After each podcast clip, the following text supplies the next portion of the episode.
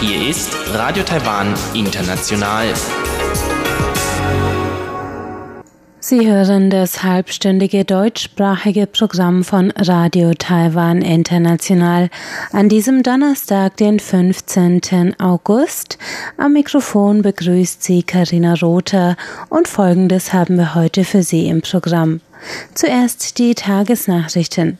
Dann geht es weiter mit Aktuelles aus der Wirtschaft mit Frank Pewitz. Heute noch einmal im Gespräch mit Professor Thorsten Schütze über das Thema nachhaltiges Bauen.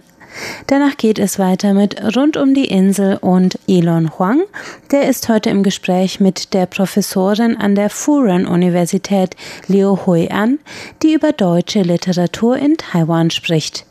Nun zuerst die Tagesnachrichten.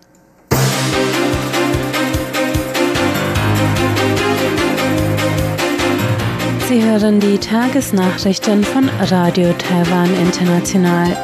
Zuerst die Schlagzeilen. Regierung Demokratiebewegung in Hongkong unterstützen. Ausgeglichener Haushalt für 2020 gebilligt und Außenminister zu Pazifikforum in Tuvalu.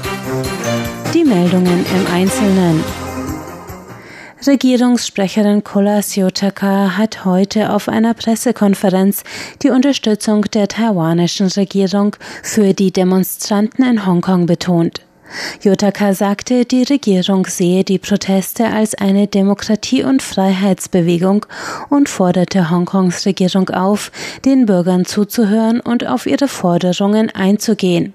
Präsidentin Tsai Ing-wen hatte ihre Unterstützung für Hongkongs Bürger zuvor via Facebook kundgetan. Heute betonte die Präsidentin Medienvertretern gegenüber erneut ihre Unterstützung für die Demonstranten. Alle Leute weltweit, die an Demokratie und Freiheit interessiert sind, unterstützen die Forderungen der Hongkonger Bevölkerung. Als Mitglied des freiheitlichen Lagers muss Taiwan selbstverständlich auch Stellung beziehen. Die Stellungnahme kam, nachdem Taipeis Bürgermeister Ko Wen-je die Präsidentin beschuldigt hatte, Zitat, nur Parolen auf Facebook zu posten. Das Kabinett hat heute den Etatplan für den Staatshaushalt 2020 gebilligt. Darin sind Staatseinnahmen und Ausgaben von je 60 Milliarden Euro vorgesehen. Wird der Haushaltsplan vom Parlament verabschiedet, wäre es der erste ausgeglichene Haushalt seit 22 Jahren. Das Statistikbüro prognostiziert für 2020 einen Anstieg der Staatseinnahmen um 5,5 Prozent im Vergleich zum Vorjahr, der sich zu großen Teilen aus gestiegenen Steuereinnahmen und dem Verkauf von 5 Gigabyte Breitbandlizenzen errechnet. Der heute gebilligte Staatsetat sieht einen Anstieg der Ausgaben um 5,2 Prozent vor. Mit umgerechnet 14,9 Milliarden Euro oder 24,9 Prozent des Etats entfällt der größte Anteil der Staatsausgaben auf den Bereich Sozialwesen und Gesundheit. Auf Platz zwei liegen Bildung, Wissenschaft und Kultur mit 20,4 Prozent oder 12,2 Milliarden Euro, gefolgt von Verteidigungsausgaben mit 9,7 Milliarden Euro oder 16,4 Prozent und Wirtschaftsinvestitionen Investitionen von 7,1 Milliarden Euro oder 12 Prozent. Taiwans Außenminister Joseph Wu besucht gerade mit einer Delegation Taiwans diplomatischen Verbündeten Tuvalu. Dort nimmt er am Forum der Pazifischen Inseln PIF teil und wird das 27. Dialogtreffen zwischen Taiwan und den PIF-Nationen abhalten. Das regionale Forum PIF, zu dem auch Australien und Neuseeland gehören, findet zum 50. Mal statt. Taiwan ist dort unter dem Namen Taiwan Republik China als Entwicklungspartner vertreten. Das Außenministerium sagte, U wird während seines Besuchs außerdem an der Vertiefung der bilateralen Beziehungen zu Tuvalu arbeiten und dem Verbündeten die Wertschätzung der taiwanischen Regierung überbringen. Personennamen in taiwanischen Ausweisdokumenten können künftig auch in den Dialekten Hokkien und Hakka und den Sprachen der indigenen Bevölkerung geschrieben werden. Das verkündete heute ein Mitarbeiter des Außenministeriums.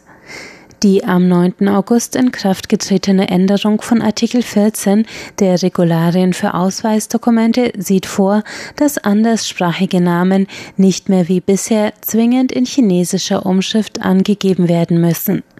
Der Direktor des Büros für Konsularangelegeinheiten Chen Shonjian sagte heute, dass die Änderung in Einklang mit dem Gesetz zur Entwicklung der Landessprachen stehe und dass damit alle in Taiwan ansässigen Bevölkerungsgruppen gleichermaßen zur Nutzung ihrer eigenen Sprache ermächtigt werden sollen. Präsidentin Tsai Ing-wen hat heute Vormittag den Vorsitzenden des US-Taiwan Business Councils, zu Deutsch US-Taiwan-Geschäftsrat, Michael Splinter empfangen und die Fortschritte in den US-taiwanischen Wirtschaftsbeziehungen gelobt. Tsai sagte, in den letzten sechs Monaten seien Taiwans Exporte in die USA um 20 Prozent gestiegen, was vor allem an einem Wachstum im Bereich Kommunikationsindustrie liege. Zudem hätten in den letzten drei Jahren mehrere hochrangige US-Unternehmen Innovationszentren in Taiwan eröffnet. Sie sagte, die mehrfachen Zusammentreffen mit Splinter und dem Geschäftsratspräsident Rupert Herman Chambers seien ein Zeichen für die Wertschätzung der Organisation für Taiwan als Wirtschaftspartner. Tsai nannte das Business Council eine wichtige Austauschplattform. Die Präsidentin betonte, Taiwan werde die Umstrukturierung der globalen Lieferkette nutzen, um sich in der Weltwirtschaft weiterhin vielseitig zu positionieren. Die chinesische Regisseurin Zhu Yu wird ihre Dokumentation über vier taoistische Pilger nicht aus der Vorauswahl der Golden Horse Filmfestspiele zurückziehen. Das gab ihre Filmagentur gestern bekannt, nachdem China Anfang August allen chinesischen Filmemachern die Teilnahme an Taiwans Golden Horse Filmfest untersagt hatte. Die Dokumentation namens Shaonian Wendao, etwa Junge Suchende, folgt vier taoistischen Priestern auf einer 15-tägigen beschwerlichen Pilgerreise über 656 Kilometer von Peking nach Shandong. Zhu, eine Absolventin der Filmhochschule Peking, ist selbstgläubige Taoistin und wolle mit ihrem Film diese spirituelle Richtung zeigen, sagte ihre Agentur. Zhu würde außerdem gerne persönlich zu den Filmfestspielen im November erscheinen. Zhu Yus Film befindet sich derzeit in der ersten Auswahlrunde für die 56. Golden Horse Awards. Die Filmfestspiele werden oft als die chinesischsprachigen Oscars bezeichnet. Wie das endgültige Festivalprogramm aussieht, wird am 1. Oktober bekannt gegeben. Kommen wir zur Börse. Auch an der Börse in Taipei waren heute die Auswirkungen der internationalen Geldmärkte zu spüren. Der TAIEX verlor 100 Punkte und rutschte um 0,96 Prozent auf die 10.327 Punkte Marke. Das Handelsvolumen lag bei 121 Milliarden Taiwan-Dollar, umgerechnet 3,88 Milliarden US-Dollar. Es folgt das Wetter.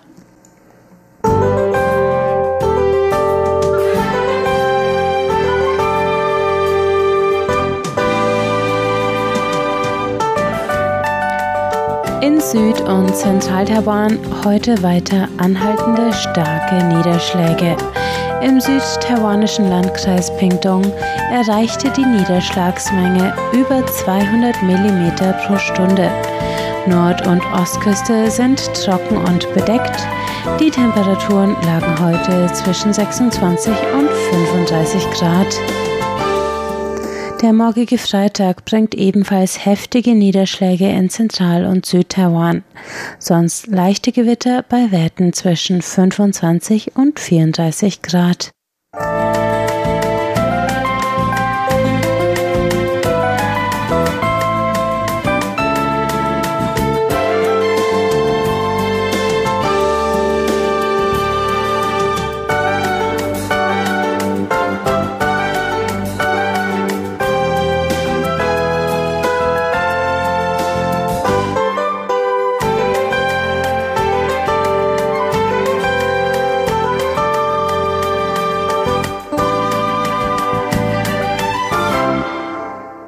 Herzlich willkommen bei Aktueller Musterwirtschaft. Es begrüßt Sie Frank Piewitz. Heute geht es weiter mit dem letzten Teil des Interviews mit Professor Thorsten Schütze zum Thema nachhaltiges Bauen. Kommen wir nochmal auf, die, auf Taiwan. Ich meine, wie könnte man hier am schnellsten und günstigsten die Häuser verbessern? Die Komplettlösungen sind natürlich, die alles berücksichtigen, die wird es natürlich wahrscheinlich nie geben, wird wahrscheinlich auch relativ teuer.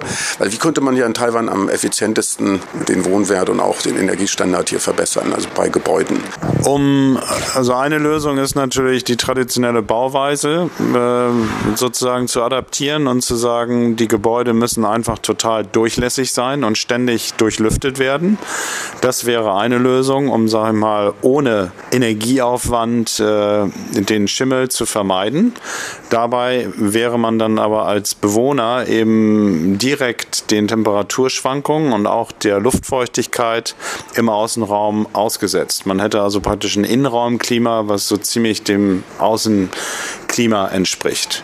Da das nicht immer den Komfort, Komfortanforderungen gerecht wird, insbesondere in unserer Gesellschaft, wo wir heute naja, ein möglichst stabiles Innenraumklima haben wollen, also eine möglichst geringe oder sagen wir mal mittlere äh, relative Luftfeuchte und auch eine angenehme Temperatur, die sagen wir so im Rahmen 22 bis 25 Grad Celsius äh, sich befindet. Sie finden das ein bisschen kalt. Na, nun gut, das ist, ist äh, dann vielleicht auch von der Gesellschaft mh, hm, abhängig und von den lokalen, lokalen äh, Komfortgefühlen. Die Alternative wäre also, wenn man ein ganz dezidiertes Innenraumklima ähm, generieren möchte ähm, und das energieeffizient, dann müsste man äh, eine luftdichte Gebäudehülle kreieren. Das kann man sowohl im, im Rahmen von Gebäudesanierung machen, als auch in Neubauten. Also dass man praktisch eine, eine freie, unkontrollierte Lüftung verhindert und äh, dass man dann eine kontrollierte Wohnraumlüftung mit äh, der Entfeuchtung der Außenluft kombiniert. Das hätte den Vorteil, dass man bei einer, bei einer mechanischen Lüftung den Luftwechsel sehr gut kontrollieren kann. Und dadurch, dass man eine, zum Beispiel für eine Wohneinheit, eine Zuluftöffnung hätte, kann man die Zuluft auch sehr gut filtern. Das heißt, man könnte also sehr energieeffizient die Luft sag mal, entfeuchten, kühlen und auch gleichzeitig filtern. Gewöhnlich werden dafür ja verschiedene Geräte eingesetzt. Ne? Man hat dann eine Klimaanlage, die sozusagen die, die Innenraumluft umwälzt. Äh, dann ist das aber nicht kombiniert mit einer Zuluft, mit einer mechanischen. Das heißt, man, man hat dann schlechte Luft drin, muss das Fenster öffnen, dann kommt die feuchte Luft, die warme, feuchte Luft wieder ins Gebäude, dann muss sie wieder nachgekühlt werden. Und genauso ist es dann mit der Feinstaubbelastung, die natürlich auch bei einer freien Lüftung direkt ähm, kommt der Staub dann ins Gebäude und dann bräuchte man wieder extra Geräte, Luftfilter, die auch wieder die Luft umwälzen, um die dann äh, zu reinigen. Das heißt, da freuen sich dann die Hersteller dieser Geräte, weil man also für jeden Anwendungszweck ein getrenntes Gerät bräuchte, aber im, im Grunde ist, ist es kein integrierter, äh, schlauer Ansatz um das Innenraumklima zu verbessern. Also das ist, das ist ein Thema. Und das andere Thema wäre dann, wenn man zum Beispiel die, die Innenraumtemperatur so einstellt, dass sie sich signifikant von der Außentemperatur unterscheidet, dann ist Wärmedämmung natürlich auch ein Thema. Also wenn man jetzt, äh, sagen wir mal, eine Innenraumtemperatur hat, wie die von mir erwähnten 24 Grad Celsius, was Sie als zu kalt empfinden, aber nehmen wir das einfach mal an äh, und wir haben eine Außen Außentemperatur von 35 Grad Celsius, dann macht es schon Sinn, wenn ich den Innenraum runterkühle, dass ich den Innenraum auch mit einer thermischen, mit einer Wärmedämmung äh, versehe, damit, äh, damit ich nicht so einen hohen Kühlbedarf habe. Wobei das ein ziemlich komplexes Thema ist, weil wenn man, je nachdem, wie man die Gebäude entwirft und wenn man Tages- und Nachtschwankungen in der Temperatur hat, gibt es auch Konzepte, ähm, sowas mit weniger Wärmedämmung äh, zu lösen und zum Beispiel mit der thermischen Masse äh, von Bauteilen zu arbeiten. Aber das ist, ist, ist komplex. Bei Ihren Untersuchungen werden ja auch Lebenszyklen von Häusern auch mit in Betracht gezogen. Äh, gut, dann gibt es einerseits braucht man ja Energie für Baustoffe, Materialien, Herstellung und Bau des Hauses und äh, dann hat man ja später ist es eben der Energiebedarf, der dann im laufenden Betrieb eben ver verwendet wird. Gibt es da irgendein Verhältnis? In welchem Verhältnis steht das ungefähr? Ich meine, ja, da gibt es Untersuchungen zu. Das ist natürlich äh, abhängig von den von den äh, Baustoffen und die die Parameter, die man also die man berücksichtigt, wenn man jetzt nur von dem Energieaufwand ausgeht, den man braucht, um ein Gebäude zu erstellen, dann ist es natürlich so, dass zum Beispiel Gebäude, die primär mit Baustoffen äh, Beton und Stahl äh, hergestellt werden, einen sehr viel höheren sogenannten grauen Energieinhalt äh, haben als zum Beispiel Gebäude, die überwiegend aus Holz gefertigt werden, weil äh, mal Holz von alleine wächst. Also das ist ja ein Baustoff, der praktisch von der Natur mh, hm, produziert wird und äh,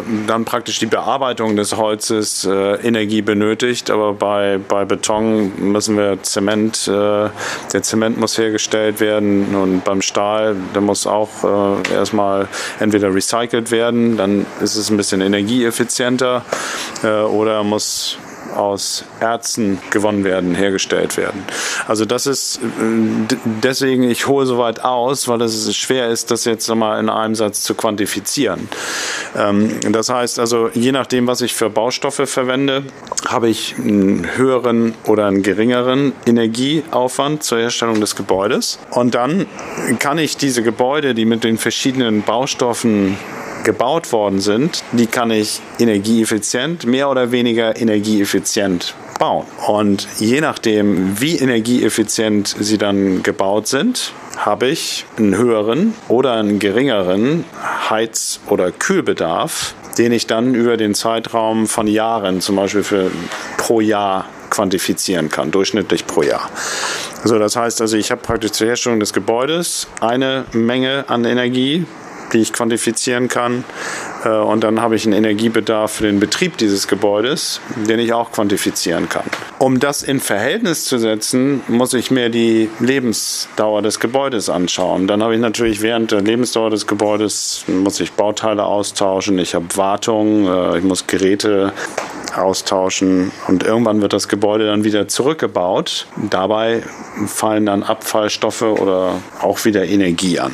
Wenn man sich diese Parameter anschaut, dann ist es so, dass je länger das Gebäude betrieben wird, desto geringer wird anteilig pro Jahr der Impact, also der praktisch die Auswirkungen der Energie, die ich für den Bau verwendet habe und die für den Rückbau benötigt werden. Das heißt also, wenn ich jetzt ein Gebäude, zum Beispiel ein Pavillon für eine Ausstellung baue, der nur ein Jahr steht, dann ist die Betriebsenergie im Verhältnis nicht so relevant wie der, äh, also der Inhalt oder der, der, auch der ökologische Fußabdruck des Gebäudes selber. Wenn ich jetzt aber von einer Lebensdauer eines Gebäudes ausgehe, 70, 80 Jahre ist, äh, dann ist entsprechend der, der Anteil des Gebäudes selber, äh, der Baustoffe relativ gering. Also praktisch die, äh, der, der Betrieb des Gebäudes ist, ist dementsprechend wichtiger. Ein gutes Beispiel zur Intensität des Energieverbrauchs, für den ein sogenannter EUI-Wert entwickelt wurde, ist die von Professor Thorsten Schütze erwähnte Magic School of Green Technology auf dem Campus der staatlichen Jiangong-Universität in Tainan. Das Gebäude zählt mit zu den energieeffizientesten der Welt. Dort kam man 2011 auf einen Energieverbrauch von 40 Kilowattstunden. Damit lag man deutlich unter den zurzeit bestehenden asiatischen Durchschnitt von 158 Kilowattstunden. In den USA ist er ähnlich hoch, in Europa liegt er bei 138 Kilowattstunden. Eine relativierende Bemerkung muss allerdings gemacht werden. Schulen und Lehranstalten weisen generell einen geringeren Energieverbrauch wie zum Beispiel dicht besetzte Büros, in denen hunderte von Computern laufen, auf. Die Magic School ist Forschungszentrum für grüne Gebäude und das erste energiesparende CO2-emissionsfreie Gebäude in Taiwan und wurde mehrfach von verschiedenen Zertifizierern ausgezeichnet. Das Schöne dabei, trotz der geringen Kosten im laufenden Betrieb sind die Erstellungskosten des Gebäudes mit herkömmlichen Anlagen vergleichbar. Da fragt man sich natürlich, warum es bisher nur bei diesem einen Gebäude geblieben ist. Öffentliches Interesse ist vorhanden. Die Schule gehört seit ihrer Eröffnung 2008 zu einer der Sehenswürdigkeiten in Tainan. So viel für heute aus Aktuellem aus der Wirtschaft. Besten Dank fürs Interesse. Am Mikrofon verabschiedet sich von Ihnen Frank Pewitz.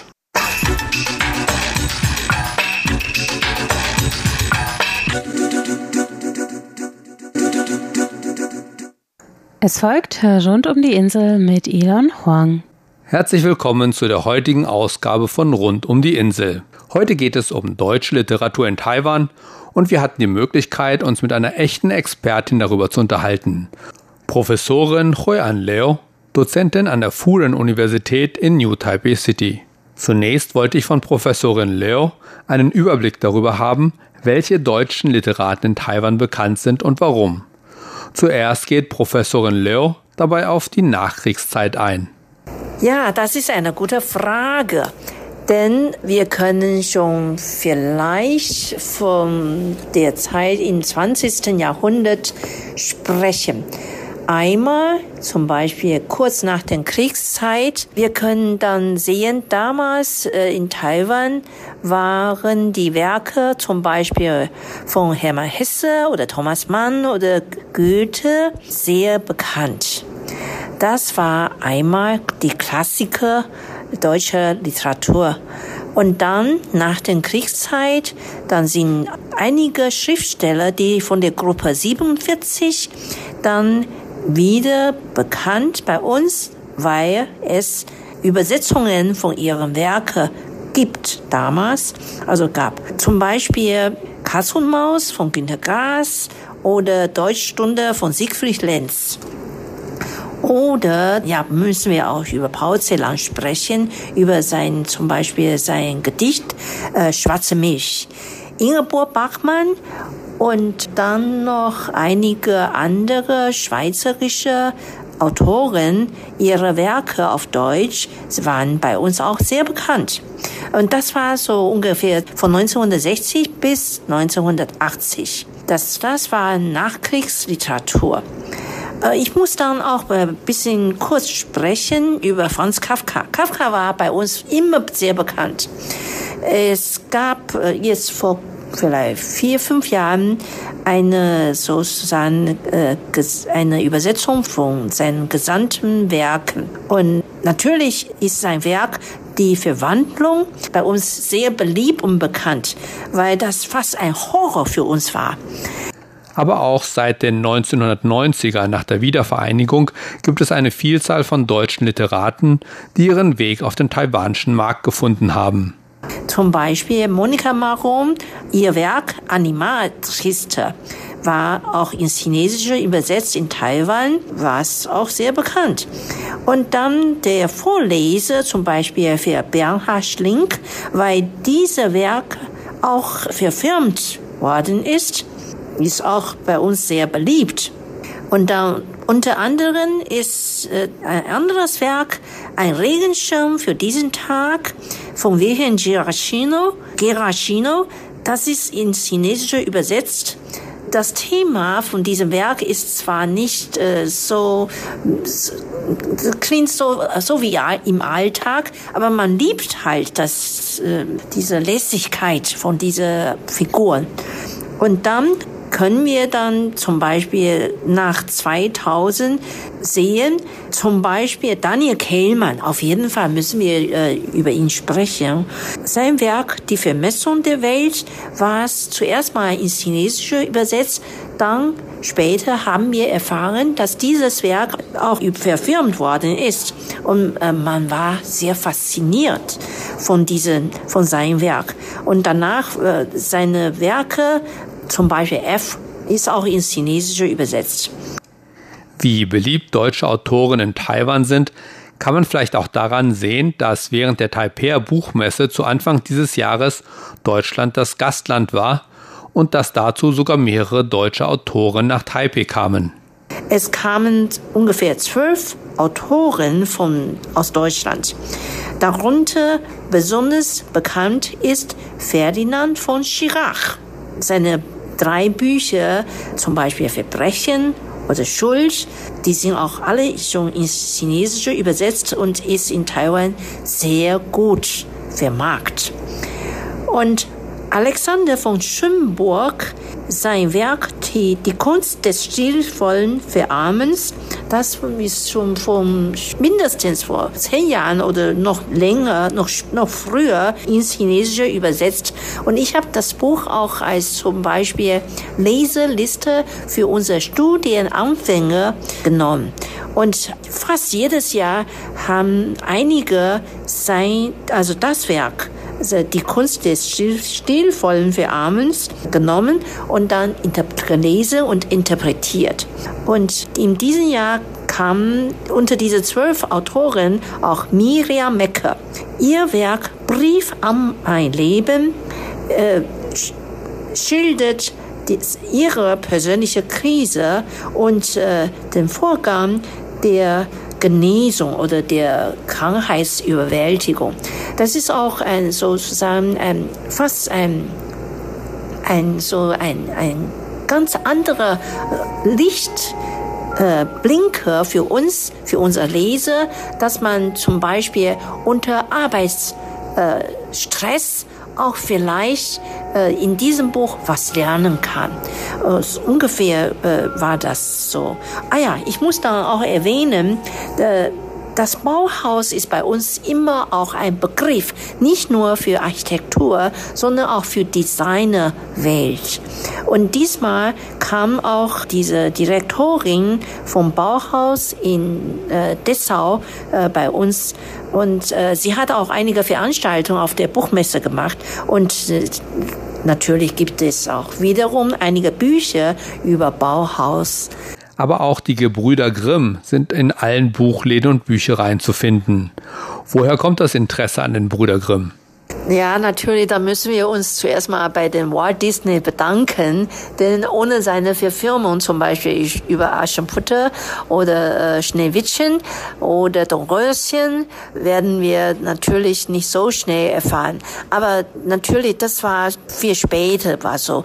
Die Japaner, die haben zuerst mal die Grimms Märchen übersetzt. Das war so ungefähr zwischen Ende des 19. Jahrhunderts, Anfang des 20. Jahrhunderts. Die die Japaner, die haben Grimms Märchen ins Japanische übersetzt und man hat auch in China damals die Grimms Märchen aus Japanischen ins Chinesische übersetzt. Und sogar das, den Begriff Märchen haben Japaner auf Chinesisch geschrieben, so dass die Chinesen äh, ihre Übersetzung dann direkt diese Namen dann ins Chinesische gebracht.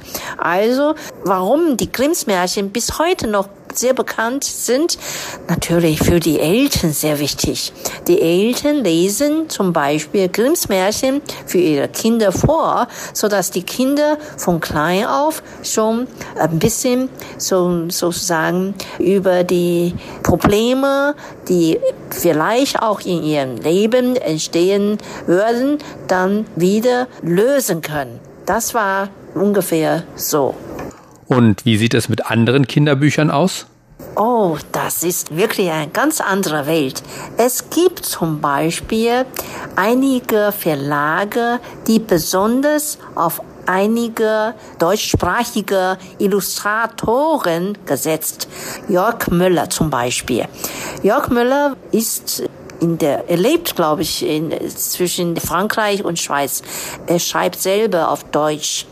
Und er ist ein Illustrator und arbeitet, ich glaube, mit Jörg Steiner. Ja, Jörg Steiner schreibt den Text und Jörg Müller illustrierte. Und seine also die beiden, die haben zusammengearbeitet und haben ziemlich viel geschrieben und ihre Werke sind auch vier ins Chinesische übersetzt. Und äh, das ist dann wirklich auch Merk, auch äh, so ein besondere sozusagen äh, Besonderheiten aus deutschsprachigen Ländern. Ich kann mich erinnern, zum Beispiel von Jörg Müller, ein Buch, äh, das Buch im Buch, im Buch, im Buch, im Buch. Ja, und das war sehr interessant. Man hat in dem Buch sogar eine Brille, so dass man dann diese Brille äh, vor seinen Augen dann nimmt und dann sieht man sofort die Bilder in äh, nicht in flache, sondern in solche äh, räumliche Bild gesehen, also so dreidimensional. Ja, das war für uns, äh, ich glaube, das war Anfang des 21. Jahrhunderts. Ich glaube, 2003 war das. Bis heute sind, seine, sind die Bücher von denen beiden auch äh, immer sehr beliebt. Das war's für heute mit Radio Taiwan International.